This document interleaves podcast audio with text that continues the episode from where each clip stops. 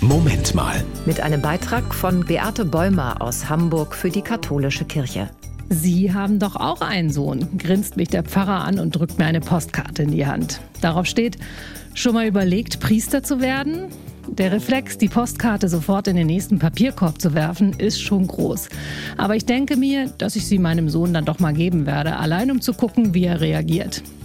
Dass der katholischen Kirche die Priester so langsam ausgehen, ist kein Geheimnis. Skandale in der Kirche, das Versprechen der Ehelosigkeit und des Gehorsams und kaum berechenbare Arbeitszeiten tragen dazu bei, dass sich kaum noch Männer in den Priesterseminaren anmelden.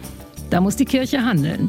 Weltkirchenpolitisch und eben mit Postkarten. Denn was man heute schon weiß, die wenigsten Männer, die Priester werden, gehen direkt nach Abitur und Studium zur Priesterweihe. Vielmehr merken die meisten erst im Laufe ihres Lebens, dass etwas fehlt, dass sie etwas ändern möchten, dass da mehr sein und sie berufen sein könnten.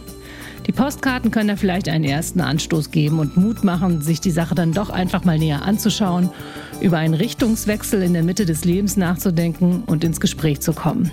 Mein Sohn hat mir die Karte übrigens mit einem, was soll ich denn damit, völlig perplex zurückgegeben. Im Moment fühlt er sich dann doch eben mehr zum Drummer berufen. Das war ein Beitrag von Beate Bäumer aus Hamburg für die katholische Kirche.